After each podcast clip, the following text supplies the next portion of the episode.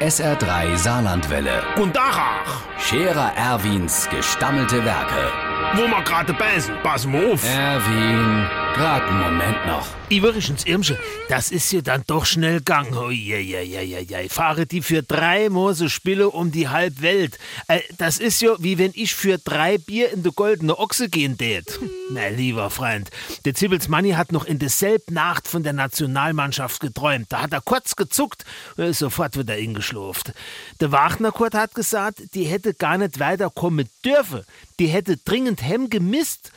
Weil der Mannschaftsbus am Frankfurter Flughafen nur einen Parkplatz für Kurzzeitparker hat.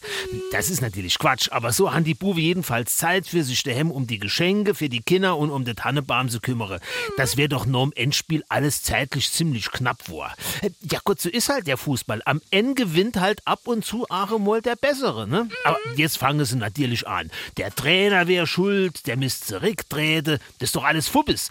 Die Trainerfrage stellt sich nicht. Das hat weder am Trainer noch an der Mannschaft gelegen, sondern an der Sportart. Der Scherer Erwin. Jetzt auch als Video. Auf Facebook und sr3.de.